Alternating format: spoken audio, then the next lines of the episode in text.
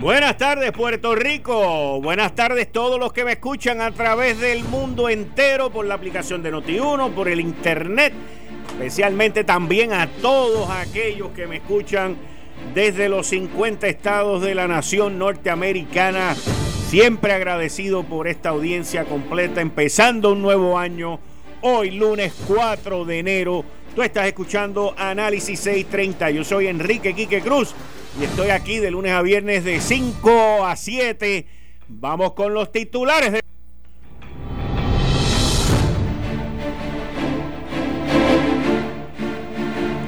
Tenemos el análisis de la toma de posesión y el collage. El collage. La cantidad de medidas legislativas, algunas justas, otras preparadas a propósito para que Pedro Pierluisi le dé un veto. Pero esa es la estrategia. Hay ideas en bruto, pero en bruto, de cómo gobernar o de qué tiene que hacer Pedro Pierluisi. Pero no he visto una sola idea para los legisladores. ¿Tú has visto alguna? Yo no he visto una, mi hermano. No he visto una. La toma de posesión estuvo interesantísima hay dos o tres que se adueñaron del micrófono, mi hermano, y no había quien los sacara de allí. Impresionante. Tienen que practicar para la próxima. El COVID-19 sigue haciendo de las suyas en Inglaterra y el primer ministro Boris Johnson manda a un lockdown completo porque los, los hospitales están a punto de tener una fatiga máxima. Mire, mi hermano. Mañana es la elección especial en Georgia. Los republicanos están grave, grave, grave. Y Trump ha metido las patas hasta Hong. Usted tiene que oír esta, usted tiene que oír este sonido. Donald Trump llamó al secretario de Estado del estado de Georgia y le ha pedido que le consiga 11.781 votos y que mire a ver lo que él puede hacer. No, hombre, no. Ay, Dios mío. Qué bollete. Moderna, una de las dos vacunas que están autorizadas en los Estados Unidos, se apresta a hacer 600 millones de dosis. 600 millones de dosis. Mientras el gobernador del estado de Nueva York, el señor Andrew Cuomo, amenaza a los hospitales con darle una multa de 100 mil dólares a los que no terminen con la vacunación de esta semana, con el abastecimiento. Y dice que si no avanzan con la vacunación, se corren el riesgo de ser removidos de la lista de distribución. Hay una presión brutal, brutal para la vacunación. Hoy es lunes se supone que a las 5 y 30 estemos un rato ahí con Ronnie Jarabo. A las 6 de la tarde tengo una llamada que quiero hablar unos temas sobre la Universidad de Puerto Rico con el doctor José Saldaña. Y a las 6 y 10 voy con Daniel Machete Hernández, Héctor El Marrón Torre. Esto es Análisis 630 que acaba de comenzar. Son las 5 de la tarde en todo Puerto Rico. Hora de escuchar la evolución del análisis con el gabinete de expertos de mayor conocimiento en la radio puertorriqueña. Las fuentes más confiables. Fiscalización sin colores el Estado no puede pagar por la vagancia, el Estado no puede pagar por la ineficiencia, no puede pagar por la indecisión. Con las dos caras de la moneda, siempre en busca de soluciones. Es hora de escuchar a Enrique Quique Cruz en Análisis 630. Buenas tardes mis queridas amigas, amigos. Bienvenidos a un año más. Bienvenidos a Análisis 630. Bienvenidos a este espacio de ustedes y después de ustedes también. Yo me siento muy honrado de venir aquí. Me lo disfruto, como muchos que se comunican conmigo me lo dicen. Pero les tengo que decir que la semana pasada y en las, las últimas dos semanas, durante este periodo de Navidad, que hemos abierto las líneas telefónicas, la cantidad de personas que me ha llamado desde los distintos estados de la nación norteamericana ha sido impresionante y le doy las gracias por ese apoyo y por el privilegio que ustedes me dan de mantenerlos informados. Este pasado sábado fue la toma de posesión del gobernador electo Pedro Pierluisi Urrutia. Y voy a ser bien breve en mi análisis. Muchos medios en Puerto Rico y muchas personas criticaron el que se llevara a cabo esa, esa ceremonia. Y, y es irónico, es ridículo lo que voy a decir, no lo que yo voy a decir, es ridículo lo que pasó, pero es irónico y es ridículo el que miembros de la prensa que criticaron y que decían que eso no se debía hacer eran los más desprotegidos que estaban en sus transmisiones y en sus participaciones. Una cosa, pero de loco, de loco, de loco. El distanciamiento, la separación, la ventolera, el sol, el sol también mata el COVID. En fin, todo lo que había allí no era para que hubiese ese famoso contagio y todas esas cosas que muchas personas que no conocen eh, predecían que iba a ocurrir. Pero lo más brutal eran personas cubriendo aquello allí sin mascarilla, unos al lado del otro, haciendo 20 banamares. Y uno dice, pero ¿qué es esto? Pero nada, solamente lo traigo porque es parte del análisis.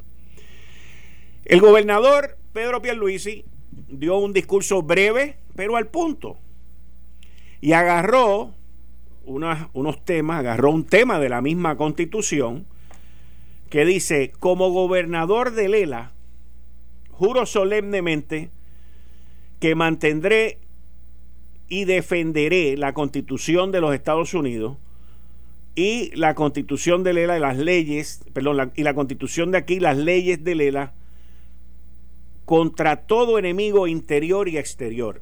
Y a base de eso, a base de ese segmento de la Constitución y de su juramento, de su juramento, pues moldeó su discurso. Y básicamente habló de cuáles son sus prioridades. Que muchas de ellas, yo diría que casi todas de ellas, son un poquito difícil de debatir y de rebatir. Porque la primera que dijo fue el COVID. Y definitivamente que todos, todos estamos en contra del COVID. Y por ahí siguió con la educación, que la educación en Puerto Rico, la educación pública está fatal. Y el que la educación pública esté fatal no conlleva a que la educación privada también esté fatal, porque con esta orden ejecutiva se la han llevado a las escuelas públicas también como pateco y a las privadas. Pero también habló de otro enemigo como la pobreza, como les dije, la falta de educación de excelencia en las escuelas, los niños de educación especial y las niñas de educación especial, el crimen, la violencia, la falta de seguridad, la impunidad,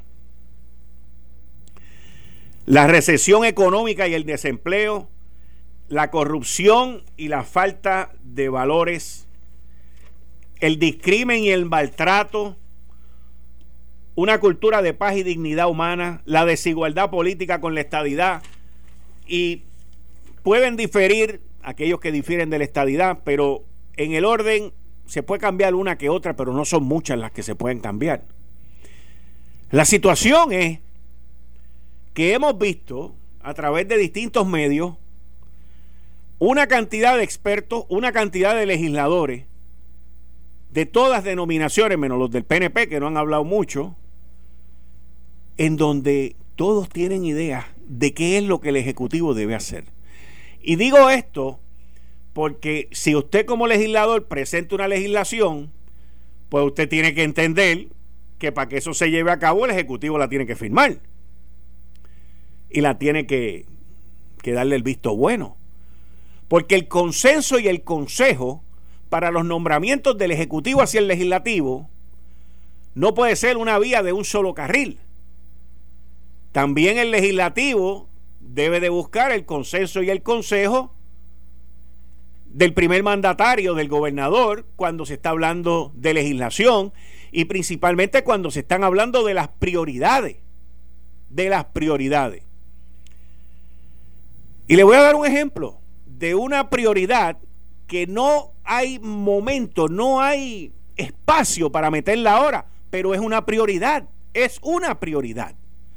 Pero este no es el momento de darle ese de darle ese esa prioridad tan meritoria como es ahora y de lo que estoy hablando es del salario mínimo. El representante del Partido Popular, Héctor Ferrer Santiago, propuso el lunes una comisión con el fin de analizar y establecer un proceso para atender y aumentar el salario mínimo en Puerto Rico.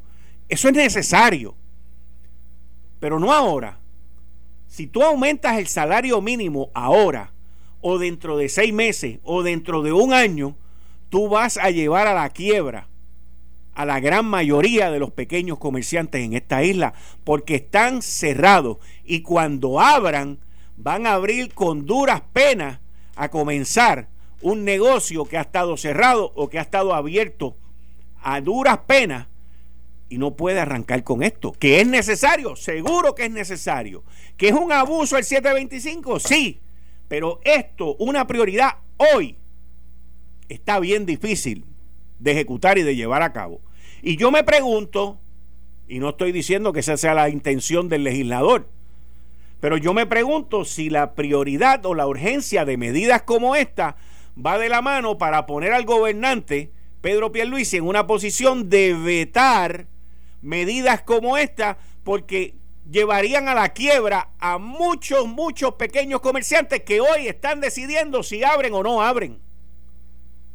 Por eso es que la prioridad debe ser la lucha contra el COVID. El gobernador ha dicho, mandó una orden ejecutiva, dentro de las primeras órdenes ejecutivas que emitió, dijo que para que el secretario de salud con el grupo de científicos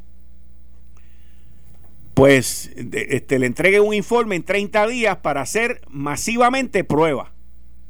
Las últimas semanas aquí se están haciendo entre 40 y 50 mil pruebas semanales. Y yo entiendo qué es lo que busca el gobernador y el secretario de salud, porque estoy seguro que esa orden ejecutiva viene de la mano por parte de Carlos Mellado y el grupo que está trabajando con él.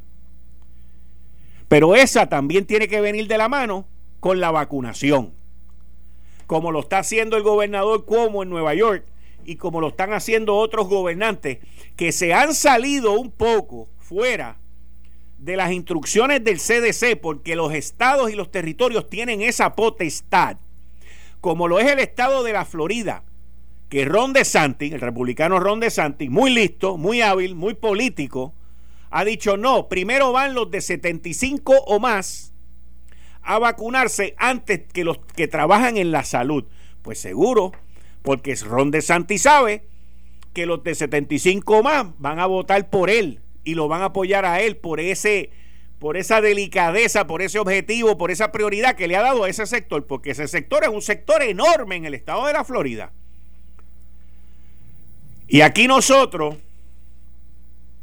tenemos que darle prioridad a las personas de 75 más que tienen también enfermedades crónicas y tenemos que darle prioridad y tenemos que meterle fuerte para que avancen y aquellos que están recibiendo las dosis las utilicen, pero las utilicen en la gente que la necesitan con urgencia porque tienen una prioridad de vida, de vida. Porque la vacunación de la mano de las pruebas son lo que nos van a llevar a poder alcanzar la inmunidad esta que se habla de la comunidad y poder llegar a una media normalidad de aquí al verano. Pero mientras la vacunación vaya lenta, como ha ocurrido aquí en Puerto Rico, pero no tan significativamente como ha ocurrido en los estados de la nación norteamericana, cuando el gobernador de Nueva York viene y dice a los hospitales que tienen vacuna que para el fin de esta semana no utilicen todo lo que tienen ahí, los amenazo con una multa de 100 mil dólares o con sacarlos de la lista de distribución. Es porque no están vacunando. Yo no sé cuál es la situación aquí en Puerto Rico. El gobernador dijo que en dos semanas quiere vacunar a los maestros, lo cual es excelente. Pero también eso tiene que ir de la mano con las pruebas y también tiene que ir de la mano, gobernador, con la situación en cómo están las escuelas. Porque yo entiendo que las escuelas no están listas para abrir Y el gobernador ha dado un periodo de marzo. Eh, esto es un periodo hipotético, entiendo yo, porque aquí estamos viendo distintas situaciones. O sea, lo que está ocurriendo en Londres, ahora en, Londres, sí, en, la capital de Inglaterra, de Gran Bretaña, lo que está ocurriendo en Inglaterra ahora mismo es devastador. Las calles vacías. Un cierre completo por la segunda cepa. La segunda cepa es algo normal, señores. Este virus está en su segundo año. Seguro que tiene que mutar. Bueno, que se propaga y se contagia más rápido, que está atacando a menores de los 18 años más rápido, pues todo eso son mutaciones. Y van a tener que volverse a reunir y decidir si las vacunas las van a llevar a menores de 18 años, porque quiero que tengan algo claro. Según la información que yo tengo, la razón por la cual que se puso de 18 para arriba es por la poca cantidad de vacunas que hay. No tiene que ver con la edad ni con lo que le vaya a pasar.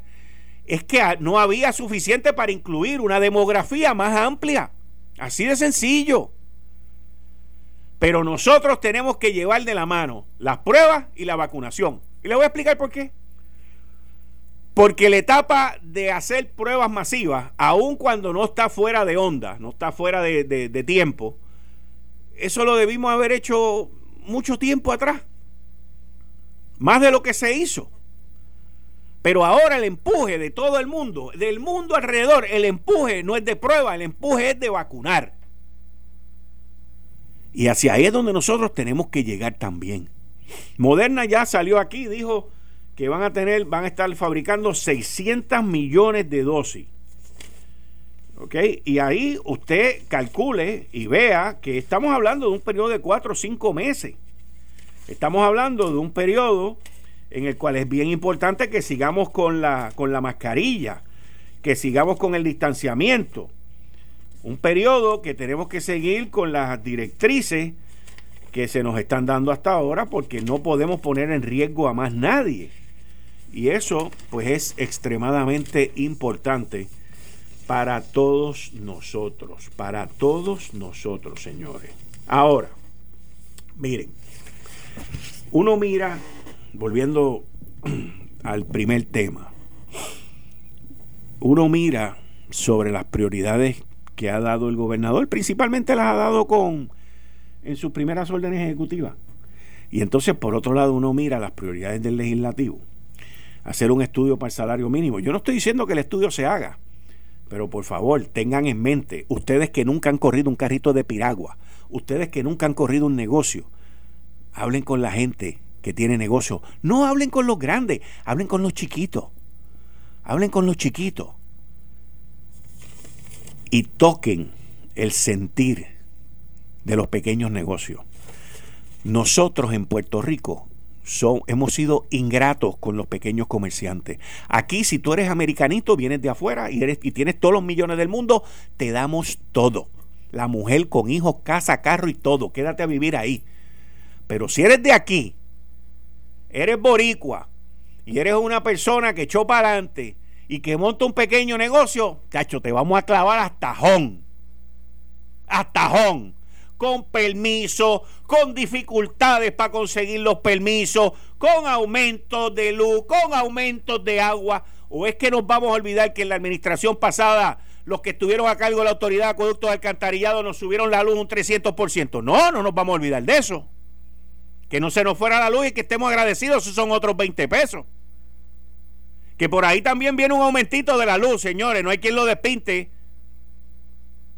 Y ahí seguimos aunando y destruyendo al pequeño comerciante que se supone que sea el corazón de nuestra economía y no lo es.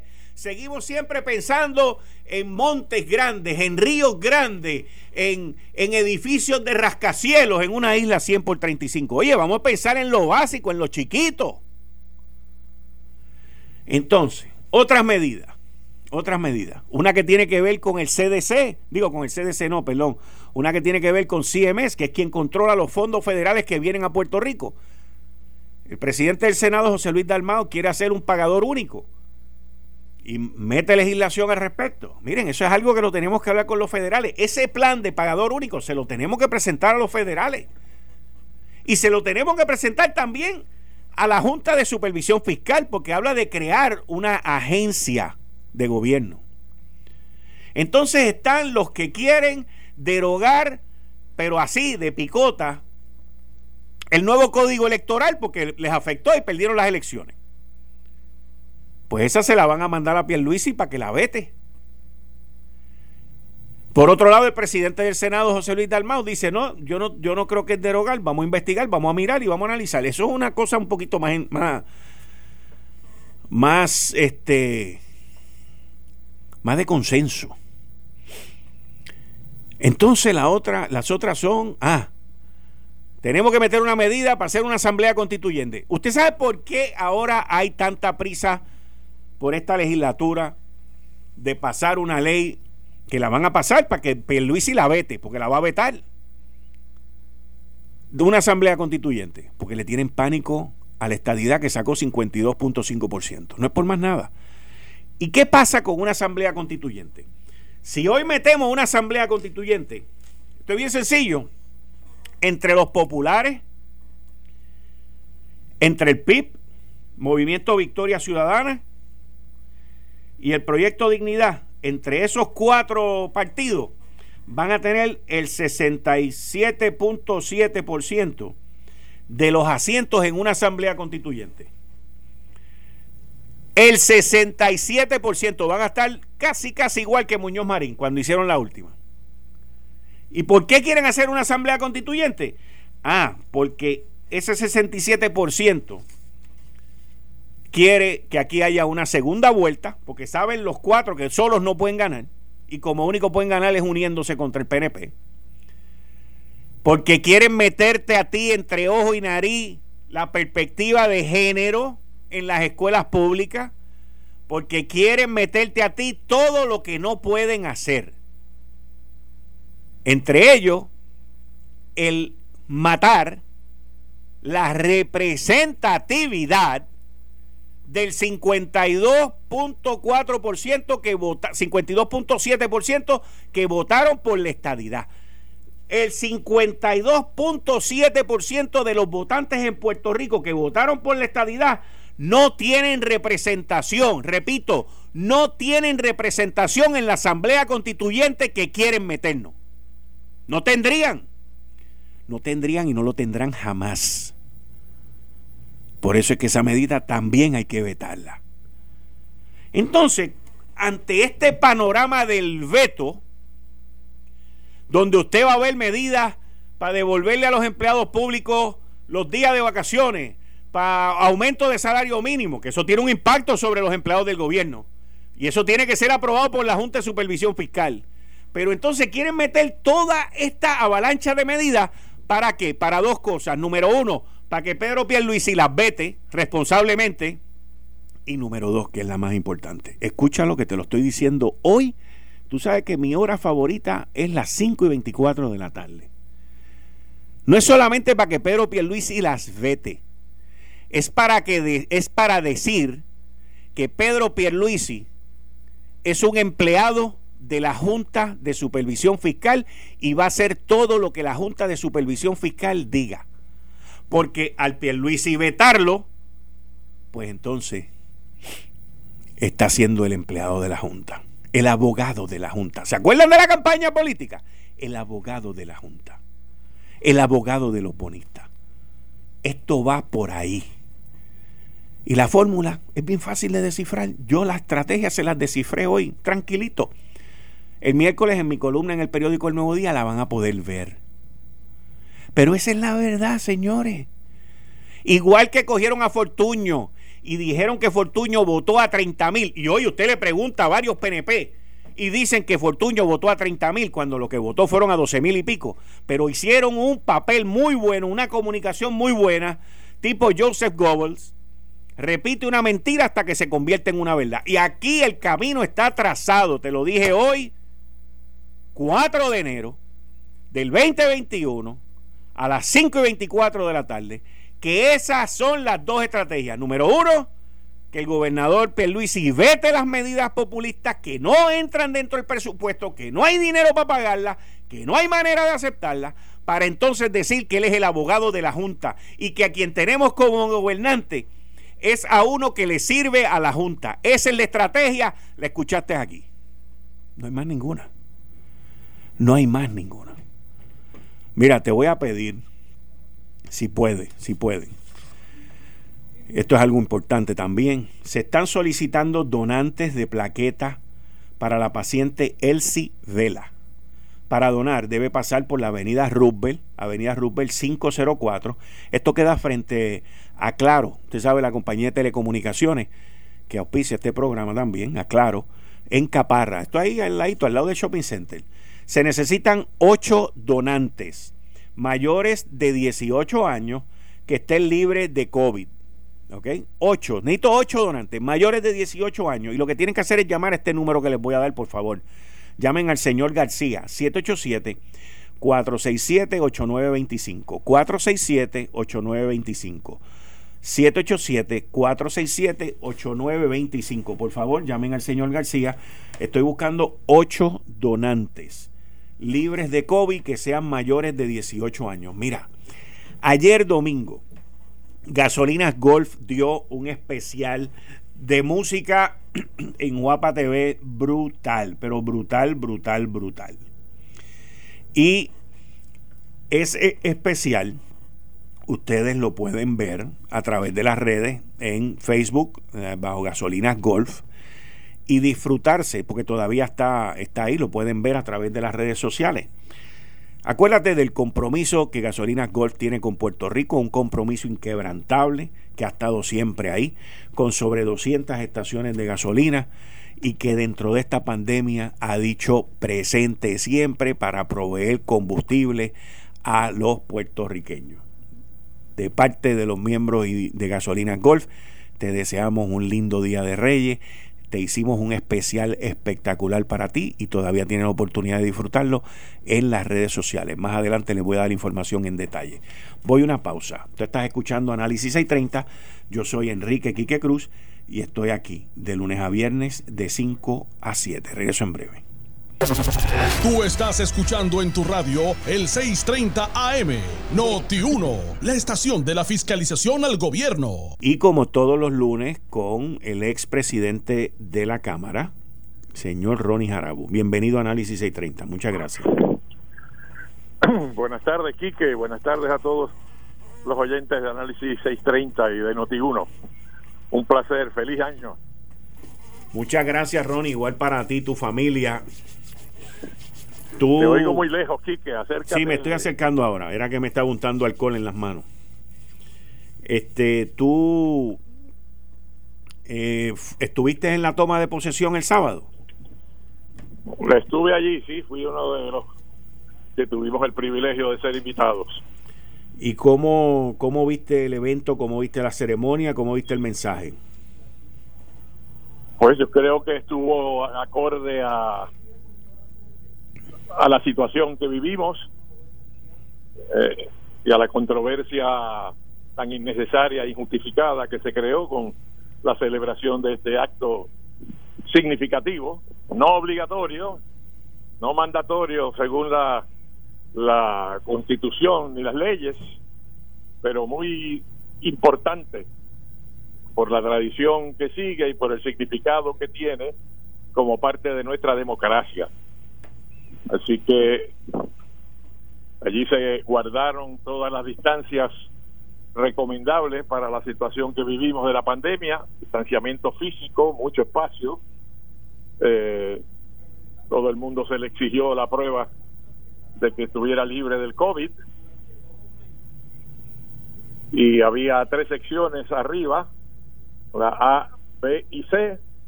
En la A estaban los legisladores, y los invitados especiales, ex gobernadores, ahí estuve yo, el presidente de la Cámara, el juez Gustavo Gelpi, la viuda de don Luis Ferré, eh, en, el, en la sección B, que era la sección central, eh, estaban los miembros del nuevo gobierno, la familia de, de Pierluisi, la ex gobernadora, los ex presidentes de Cámara y Senado y los nuevos presidentes de Cámara y Senado y en la C estaban que era del lado de la Cámara, la A estaba frente al Senado, la, A estaba frente al, centro del Capitolio eh, y, y, la C estaba frente a la Cámara de Representantes.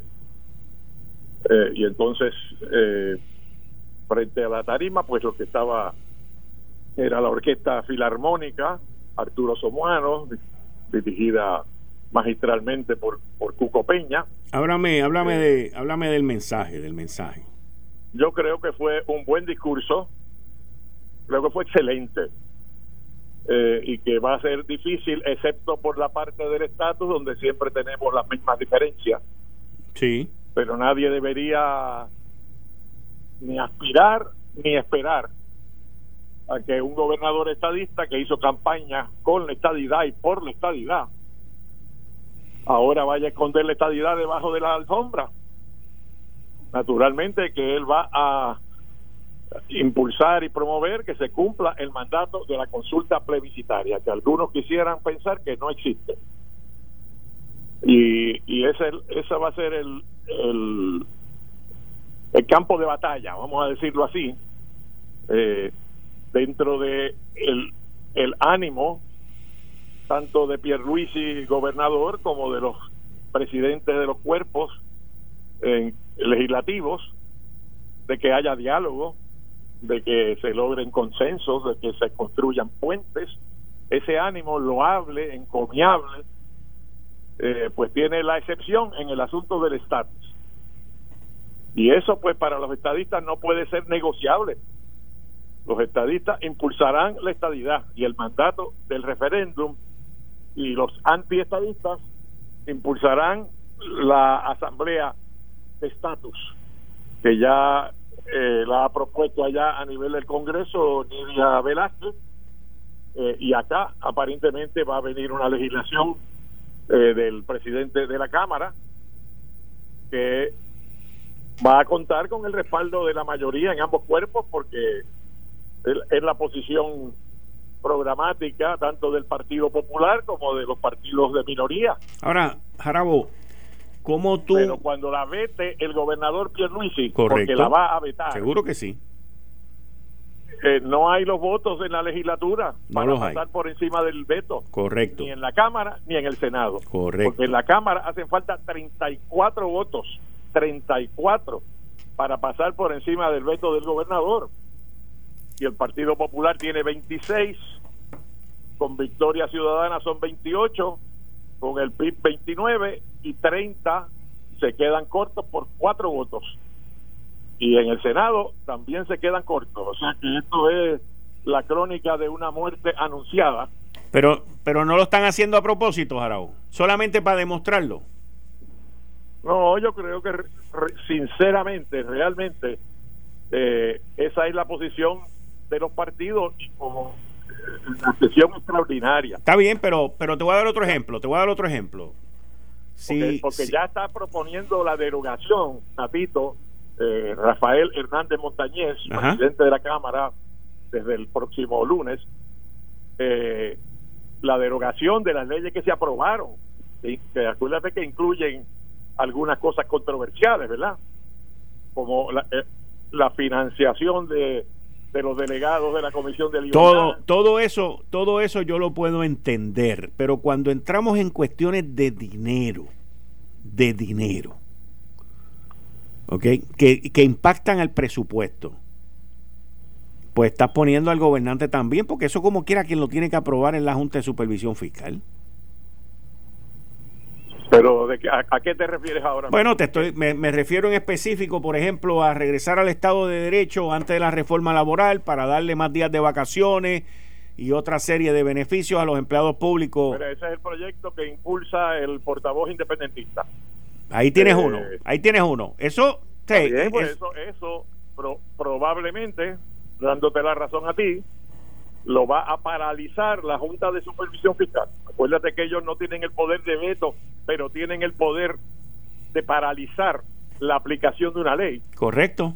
Así que si por, si por casualidad, como parte de sus medidas de justicia social o de desarrollo económico, porque hay quien tiene duda, ¿no? Si eso impulsa el desarrollo económico o lo inhibe, pero vamos a no resolver eso.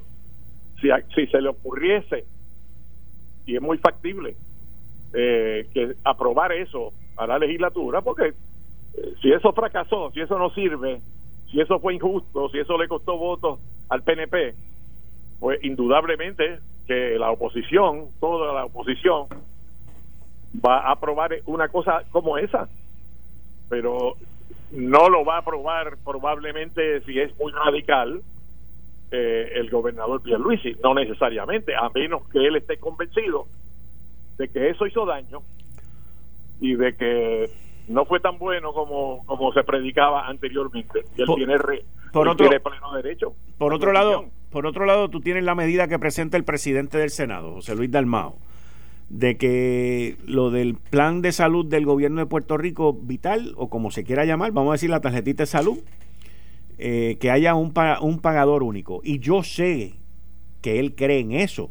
Yo sé que en Puerto Rico bipartitamente hay mucha gente que cree en eso pero entonces la pregunta es, para que una situación, para que una ley como esa se lleve a cabo, volvemos a la Junta de Supervisión Fiscal, porque él está hablando de crear una agencia de gobierno. Eso es presupuesto, número uno. Y número dos...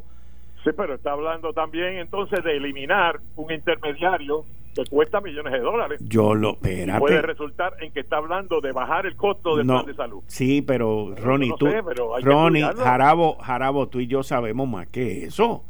Cualquier ahorro que tenga el gobierno, ¿para qué va a ser, Jarabo? No va a ser para gastarlo, va a ser para pagarle a los bonistas. O sea, vamos a... el punto, el punto es, digo, y te, adelanto, eh, que sobre esto, y yo creo esto es reconocido bastante generalizadamente, incluso dentro del PNP. Eh, José Luis Dalmao es una persona que le ha dedicado muchos años lo sé. a estudiar el problema de salud, es un experto. Lo sé, es que ese es, el experto. es que lo sé, pero te estoy diciendo que la Junta tiene que ver en eso y puede se podrán la mira Junta tendrá que ver en eso cuando llegue su momento no pero es que no necesariamente no no es como, como en otro en otro caso podría ser que cueste dinero. Y si, y si cuesta dinero, no, no. pues la Junta va a decir, pues no lo apruebo. No, lo que pasa, la paralizo. Lo que pasa es, eh, digo, eso es sin contar. Estamos hablando de la Junta. Hay, otra, hay otro componente federal que tiene que ver con esto, que es CMS. Porque tú le tienes que llevar a ellos, mira, así es como lo vamos a hacer. Aquellos son los que sueltan el billete. Y aquellos son los que deciden si el plan que tú presentas de pagador único o no pagador único es bueno, efectivo en cuánto tiempo. Pero tú tienes que mirar, oye, yo no... asumir que eso es así, como tú estás diciendo. No, es que es así, pero ¿Qué tú quieres? Que no se tomen iniciativas legislativas porque hay que hablar con la Junta. No, porque hay que hablar con... Eh, perdóname, perdóname, no. yo no estoy diciendo eso, yo lo que estoy diciendo es que puedes caminar y mascar chicle a la vez. Bueno, pues, pues eso es lo que están haciendo, caminando y marcando chicle a la vez. Bueno, pero tienes que pero tienes que meter pero tienes que meter tienes que meter a CMS y tienes que meter a la Junta en el proceso. Está bien, pero pero no lo metes en la, en la legislación. Es después, es parte del proceso. Es que tú no puedes aprobar una ley para que después vengan y te la deroguen. No, no, no, no, no, perdóname. Ellos no pueden derogar leyes. la junta, la junta no puede, la junta no puede derogar leyes o no derogar leyes es lo mismo. Te pueden paralizar la ley y CMS no te puede aprobar el plan. Es lo mismo. bien, pero chico, vuelvo a hacerte la pregunta. ¿Qué tú pretendes? Porque eso es así, eso es parte de como te daban en los problemas de matemática, given, dice esto es lo que hay y ahora resuelve el problema. O sea, los legisladores van a proponer sus soluciones. Que haya que consultar la Junta o que esté sometido y vulnerable a que la Junta apruebe o no apruebe, esa es otra cosa totalmente distinta. Pero hay que presentar las ideas de cada cual. Y dentro del choque de esas ideas entre legislatura y administración y junta de supervisión, ese es el elemento adicional que tenemos. Y en este caso, que tú dices que hace falta una aprobación federal por, por los chavos que se dan, etcétera, pues eso es lo que hay que hacer, eso es parte del problema, pero eso no debe inhibir a los legisladores para proponer las ideas que ellos entienden son mejores que lo que hay. Y eso es lo que está pasando, Quique. Eso es parte del proceso, un proceso que ahora es más complicado que antes. Pero hay que hay que ir por los escalones, ¿verdad? Al igual, al igual que me imagino que también hay que ir por los escalones de auscultar, mirar, analizar el aumento del salario mínimo. Bueno, cuando esté propuesto sobre la mesa, indudablemente ese tema siempre ha sido eh, problemático en Puerto Rico y controversial, ¿verdad? Pero ¿quién va a negar que es un tema legítimo? Es un tema legítimo. Sí, es legítimo, es legítimo, es legítimo. Hoy, hoy alguna gente no estuvo de acuerdo con lo que dijo Pierluisi, Pierluisi aspira eh, y, y, a mí me parece que es un, un objetivo legítimo eh, tratar de reabrir las escuelas, tomando todas las precauciones, vacunando a los maestros, dándole el equipo de protección, creando barreras dentro de clases, haciendo turnos para que vaya parte del estudiantado un día y parte otro, etcétera, un montón de cosas que se pueden hacer. Él está dispuesto a experimentar con eso porque sabe que es un fin legítimo y deseable que se puedan reabrir las escuelas, no hay sustituto para el, el, milagro educativo que se da cara a cara entre maestro y estudiante. Olvídate del internet y las redes y, la, y los cibernéticos, no, no es equivalente eso. Así que el gobernador dice una cosa que será controversial, pero él dice vamos a hacerlo escalonadamente. Claramente no voy a abrir escuelas en un pueblo donde haya eh, un aumento alarmante de contagios. No puedo abrir escuelas donde haya una escuela en ruinas pero pero puedo abrir escuelas donde vaya bien la cosa, donde se esté vacunando, donde tú, tú no coincides conmigo que, que si él entiende que eso es lo que hay que hacer, es natural que experimente y trate de hacerlo escalonadamente, gradualmente, pero hacerlo. él está buscando resultados y regresarnos a la normalidad.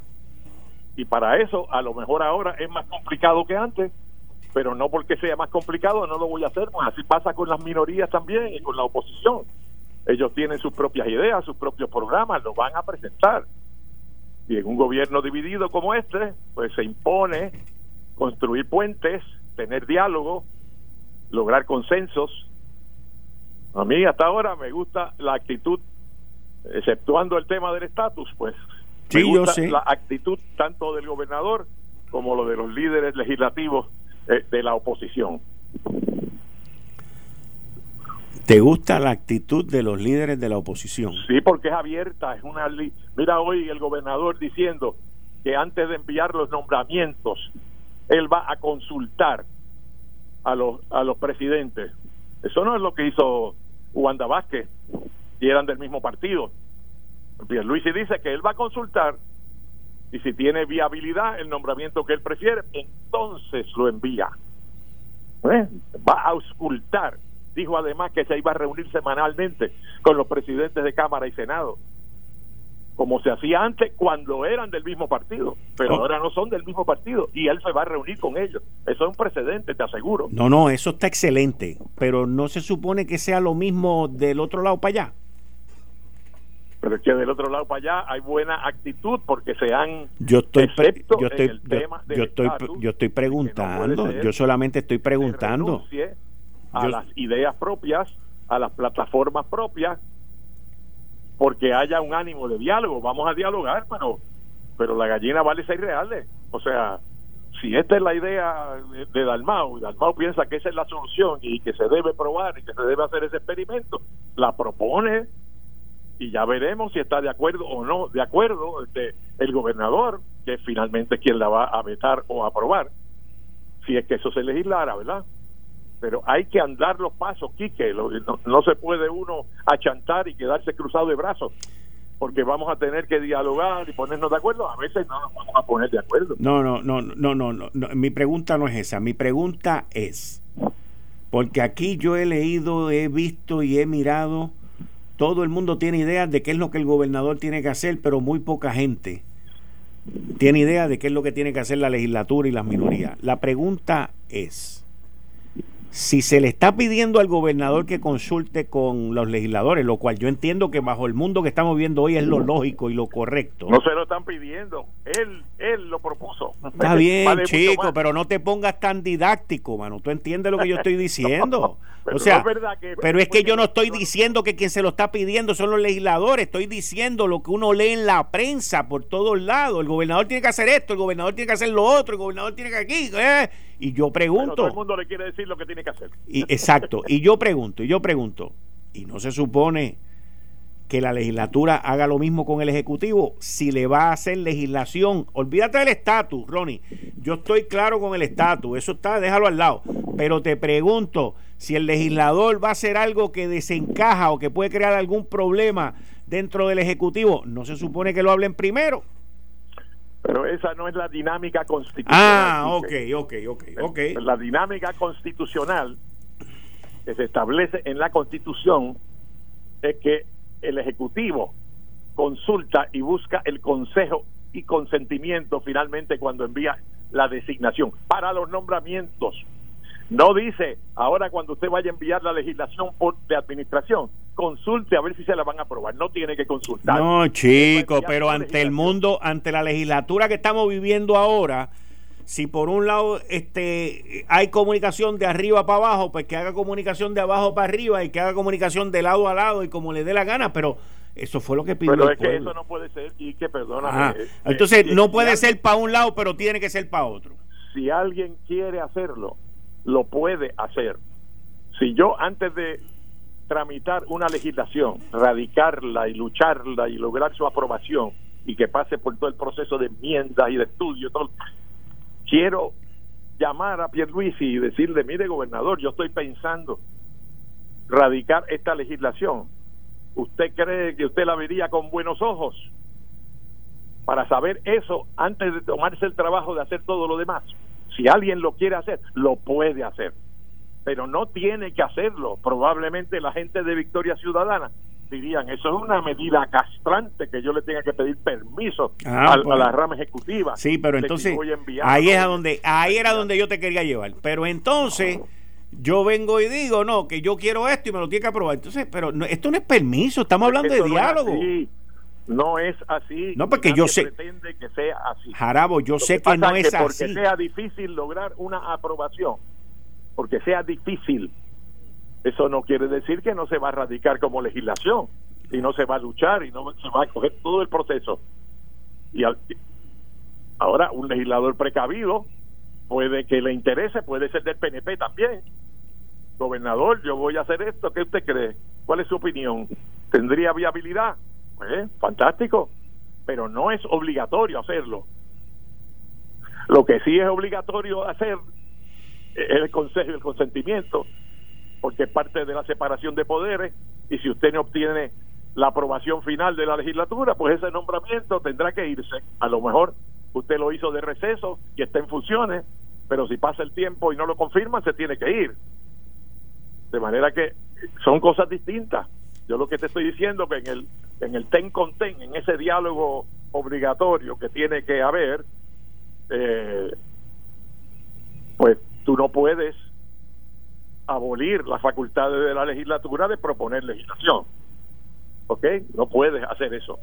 Igual que no puedes abolir la facultad del Ejecutivo de enviar su legislación no, sin no. saber si se la van a aprobar o no. Eso lo, a lo mejor él le pregunta. Eso, eso, mira, Ronnie, eso bajo periodos y legislaturas normales es, es entendible, pero aquí, bajo lo que estamos viviendo hoy, tiene que haber diálogo para todos los lados. Pues y, yo, estoy de acuerdo, y, estoy de acuerdo con eso. Y buscar la manera, porque si tú, si tú de verdad quieres, si tú de verdad quieres que tu legislación sea aprobada por el gobernante, pues habla con el gobernante, no se le empuje. Eso no se da ni cuando es con el mismo partido, ¿ok? No se da así, porque es una de, es la definición de la iniciativa legislativa si esas son mis ideas y yo voy a redactar este proyecto y yo lo voy a someter a vistas públicas y yo lo voy a debatir en el floor, también quiere que como condición previa a hacer todo eso le pida permiso. No, tú ves, tú estás... No, Ronnie, ahora, ahora yo soy didáctico. Yo no estoy hablando ni de pedir permiso, no estoy hablando ni de condición, estoy hablando de la situación que estamos viviendo con un gobierno compartido, con una legislatura distinta, con un gobernante distinto, donde todo... Chico, pues mira, tú debes proponer una enmienda constitucional no. al, artículo... No, no, no, no. Del legislativo no. que diga cuando el gobernador sea de un partido distinto al partido de la mayoría en la legislatura, le pedirá permiso. No, no, es que estás usando palabras que yo no he utilizado. Yo estoy hablando de diálogo. Es No, no, es lo mismo. La, consulta, eh, tú sabes, es una cuestión de iniciativa personalísima, opcional de cada cual. En el caso, yo creo que la decisión anunciada por Pierluis habla es lo que indica la Constitución. Y cuando son dos partidos distintos, más todavía. Pero a la inversa, no funciona. Aunque podría experimentarse con eso un legislador que quiere ser seguro ahí ahí era donde ahí con buenos ojos pues esa medida suya pues, que él va a radicar pero pues te estoy diciendo pues te estoy diciendo que, que tiene que funcionar porque si las cosas son distintas tienen que ser distintas para todo el mundo. ¿ves? eso es así de sencillo. estipulamos la diferencia.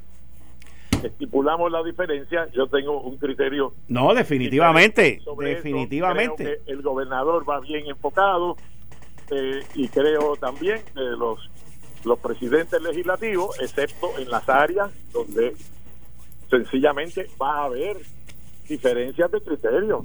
No hay, tú sabes, no hay manera de evitar eso. Así que cuando vengan, tenemos que trabajar civilizadamente, con cultura política. Mira, eso es cuestión de todos los días en Estados Unidos. Es más, esa es la norma en vez de la excepción. Aquí es la excepción. Sí. Y tenemos para complicar más la cosa, pues, una serie de otros partidos. ¿Y por qué? rapidito, porque me tengo que ir. ¿Y por qué aquí es la excepción? ¿Por falta de madurez política? No, porque no se han dado las condiciones que se están dando hoy. por excepción. Exacto. Donde el pueblo mismo escoge por mayoría, porque esto no es una cuestión inequívoca, esto está sujeto a interpretación del mandato y de los resultados electorales, pero los resultados terminan siendo que eh, hay un partido que controla una rama de gobierno y otro partido controla la otra rama de Correcto, gobierno. eso mismo, así mismo es. ocurre con mucha frecuencia. Así mismo es. Así mismo se vota por los legisladores y los candidatos y acá se vota por partidos y sus candidatos. ¿ah? Y, eso genera, ha generado tradicionalmente, pero ahora no. Ahora, las actitudes de esos partidos eh, son diferentes. Yo dije hoy que la gente de Victoria Ciudadana no solo anunció que se va a abstener de participar en la elección de los presidentes legislativos, sino que yo sé que no fue, no asistieron a la toma de posición, aunque estaban invitados, no fueron a la ceremonia a escuchar el discurso del gobernador pues ya eso te va anunciando un estilo, ¿verdad? Te va anunciando unas estrategias. Vamos a ver qué, qué pasa. Me tengo que ir, Jarabo. Muchas gracias. Hablamos el lunes que viene. Cuídate, eh, vacúnate. Ah, vacúnate. A todos los oyentes de Análisis 630 y a ti y a tu familia. A ti también. Vacúnate pronto. Muchas gracias. en línea telefónica tengo al amigo de muchos años, compañero aquí eh, de Análisis 630 por muchos años y compañero de Noti1, el doctor José Saldaña. Buenas tardes, José, ¿cómo está? Buenas tardes, Quique. Muy bien. Muchas felicidades a ti, al equipo técnico de Noti1, a tu público Radio Escucha y a los panelistas que comparten contigo. Muchas gracias, José. Muchas gracias. Que, quería eh, charlar contigo sobre la Universidad de Puerto Rico que ha vuelto a ser eh, figura en los mensajes que ha dado el gobernador Pedro Pierluisi Urrutia eh, de que hay que buscar la manera con la Junta de Supervisión Fiscal de parar todo recorte adicional que se le vaya a hacer a la Universidad de Puerto Rico. Y por otro lado, eh, pues la Junta siempre te pide que si voy a parar una cosa, pues que tú me des la opción de la otra. Y ante la situación que estamos viviendo ahora, ¿cómo tú ves ese panorama? Bueno, mira, yo tengo mi propia tesis sobre la Universidad de Puerto Rico que difieren algo de esto que la administración está señalando, que no haya más recortes a la universidad, que no, no se toquen más los fondos de la universidad. Mira, una de las instituciones que más se ha beneficiado del gobierno grande, paternalista, que se creó en la década de los 50, ha sido la Universidad de Puerto Rico. Esta institución desarrolló lo que yo considero una dependencia patológica a funcionar casi exclusivamente con fondos del Estado benefactor. Fíjate tú, más del 70% de los ingresos actuales de la institución son fondos del Estado, mientras que universidades del Estado, de los Estados Unidos, la situación es totalmente diferente. La situación es 20 a 30% son fondos del Estado y el resto, el resto, la institución lo tiene que buscar. ¿Cómo? Pues aumentando la matrícula, fondos de la matrícula, eh, buscando recursos externos de empresas, de filantropía, de, de, de fundaciones, etcétera. Es decir, buscar recursos externos. Y otra cosa, que obviamente es necesario hacerlo, particularmente en esta situación de la Universidad de Puerto Rico, que es una universidad de Estado, que tiene, como ya dije, un presupuesto que el 70% viene de la fórmula de fondo del fondo general este y ese este fondo general pues como tú sabes estamos en un en un pueblo en quiebra en quiebra y este fondo general no pare más este fondo general no da para más. Así que la universidad tiene tiene que recurrir tiene que hacer una serie de, de tomar una serie de medidas para que para reducir los gastos para reducir los gastos operacionales. Como que por ejemplo mira la Universidad de Puerto Rico tiene 11 recintos 11 unidades que tienen una rectoría rectores eh, decanos directores de departamento directores de presupuesto directores de recursos humanos todas esas unidades duplicando una a los otros esa, esa función, esa organización administrativa. Cuando hay unidades de esta universidad en una isla de 100 por 35, donde la mayor parte de los recintos están a 15, 18 y 20 minutos uno de otro. este Carolina y Río Piedra, Carolina está a 15 minutos de Río Piedra. Sí. Utuado. Utuado está a 18 minutos de, de Arecibo.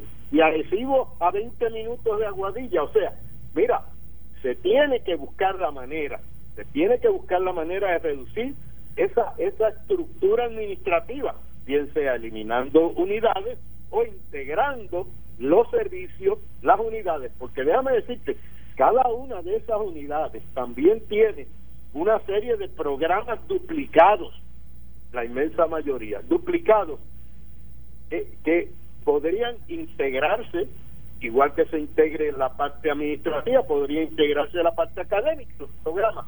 Tiene una serie de programas que ya no tienen, ya los estudiantes no los solicitan porque están obsoletos, porque han pasado de, de, de tener la pertenencia que tenían antes. Y sencillamente hay un informe hay un informe que dejó una de las vicepresidentas de asuntos académicos le llamó ella me, confesó que le llamó el, libro negro donde especifica todos los programas que están duplicados que están sin matrícula que no tienen pertinencia y que no se ha hecho nada al respecto o sea que ahí hay que hay, hay antes de yo pedir más recursos yo si hubiese sido si hubiese estado en esta situación que no la volveré a estar más nunca. Pero si hubiese estado en esta situación, antes de yo solicitar más recursos, yo me aseguraba que yo hacía las economías pertinentes, las economías pertinentes en toda esta fase administrativa y académica. Porque mira, este, yo sé que el Estado pues no da más, no pare más y está en quiebra.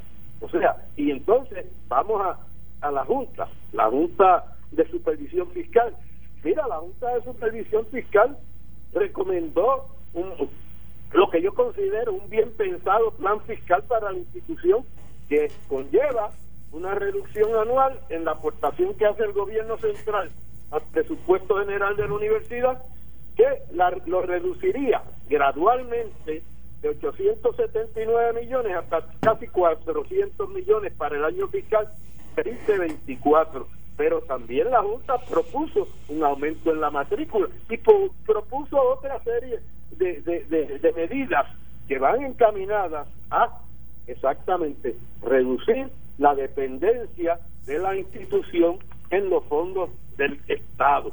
Y yo creo que ya es hora de que eso se haga.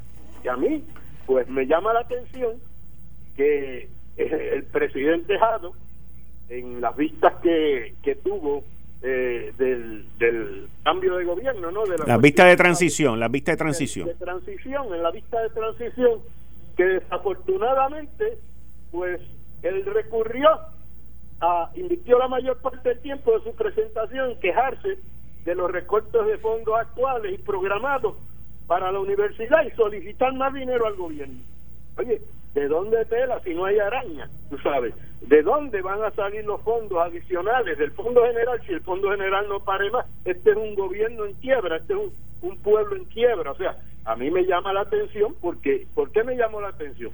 Porque mira, este presidente de la universidad, el doctor Jado, el doctor Jado tiene un salario de 240 mil dólares anuales, más beneficios marginales como, la, como casa, como automóvil, chofer, gastos de representación, viajes, etcétera, que suman más de 350 mil dólares anuales. Y a él se le reclutó prometiéndole una plaza docente permanente de catedrático. Eso está en el contrato.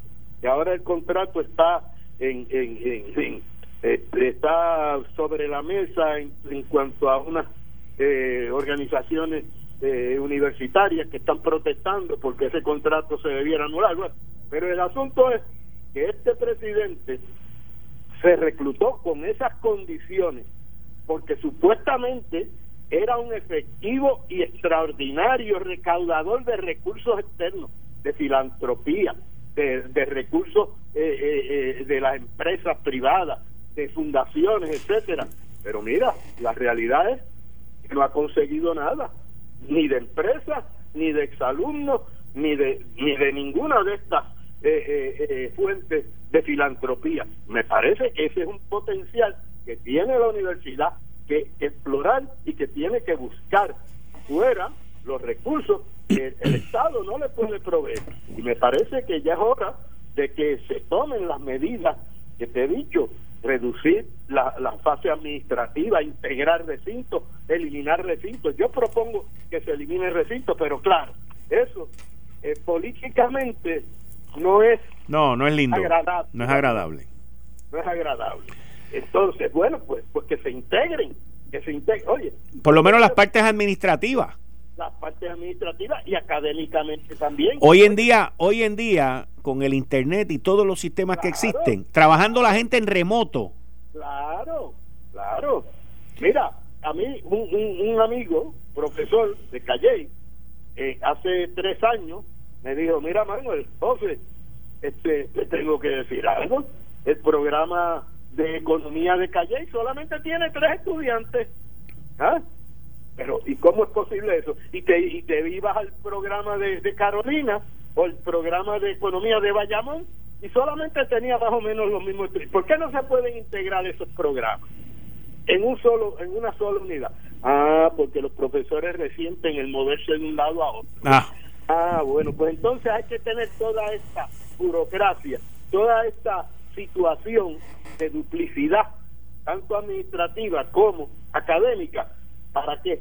Ah, bueno, nadie le mete mano porque porque es antipático, porque es antipático y nadie se quiere quemar. Te llamo, te llamo la semana que viene para seguir platicando contigo. Muchas gracias, José.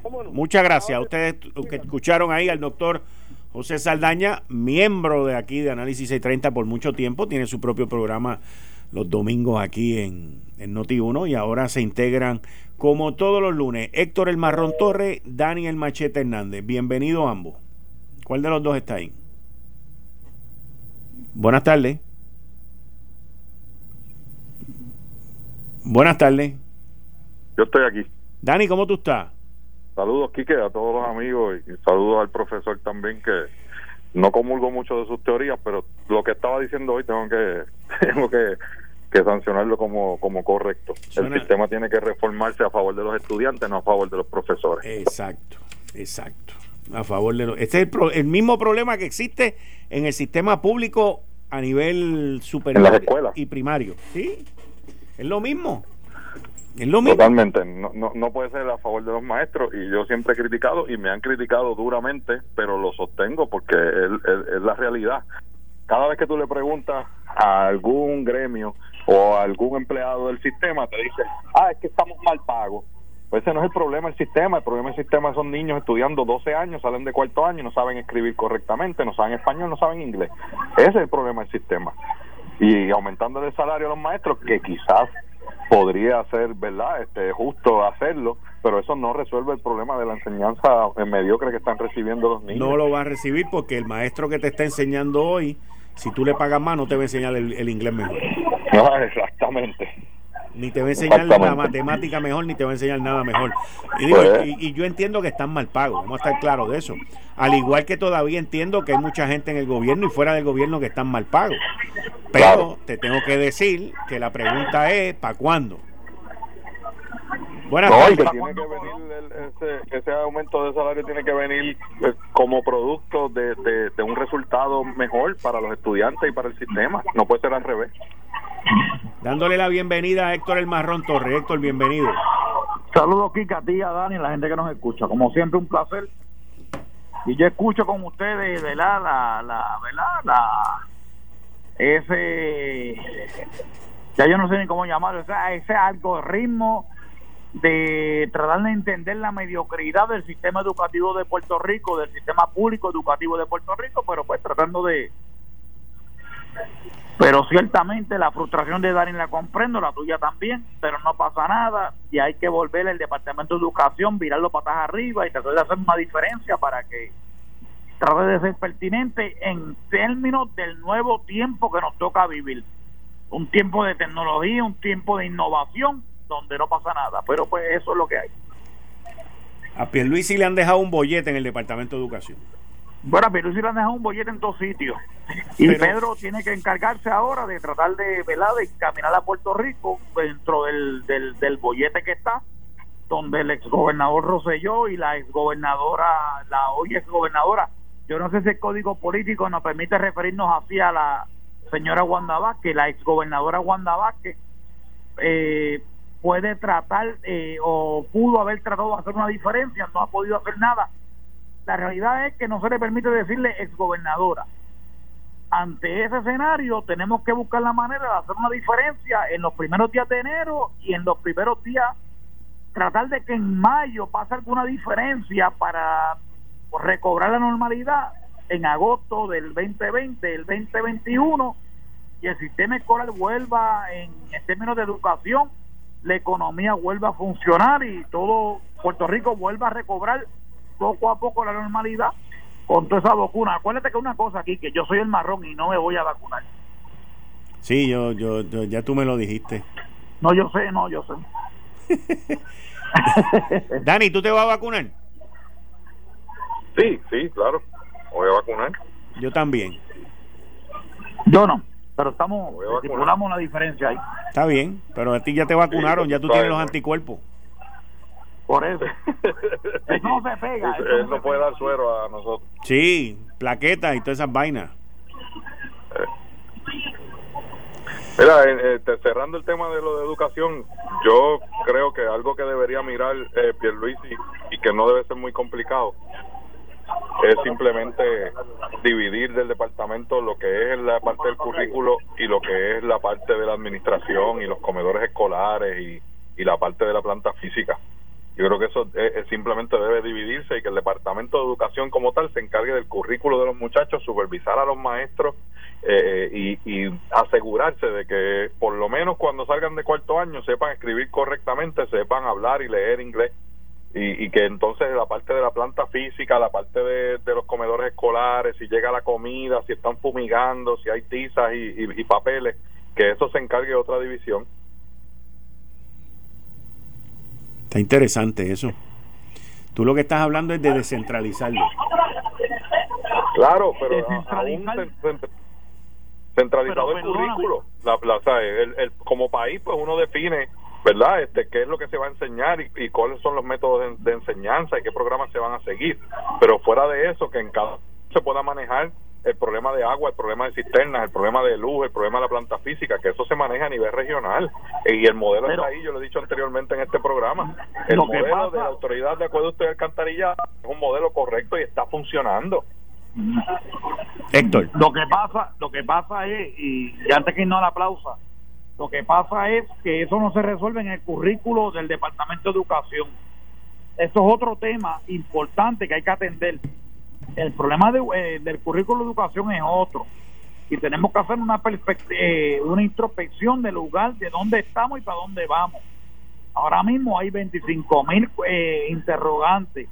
El gobernador Pierluisi dio un mensaje de conciliación y me parece que entraron, le entraron a tiros en la Cámara de Representantes tenemos que buscar la manera de llegar a un happy medium. La estadidad tiene un, tuvo un mandato en las urnas, en el plebiscito. Ahora están llamando a una conferencia de estatus, a una convención de estatus, que nada tiene que ver con eso. Y yo entiendo el llamado de Dani y de la de la de la de la, de la oposición leal, como yo le llamo, en la expectativa de que de que vamos a hacer una diferencia y vamos a mantener un tono por los primeros por lo menos dos años, dos años y medio en el ambiente político de Puerto Rico. Pero la realidad es que tenemos que hacer una diferencia. ¿Cómo la vamos a hacer? Ahí es que está el happy medium.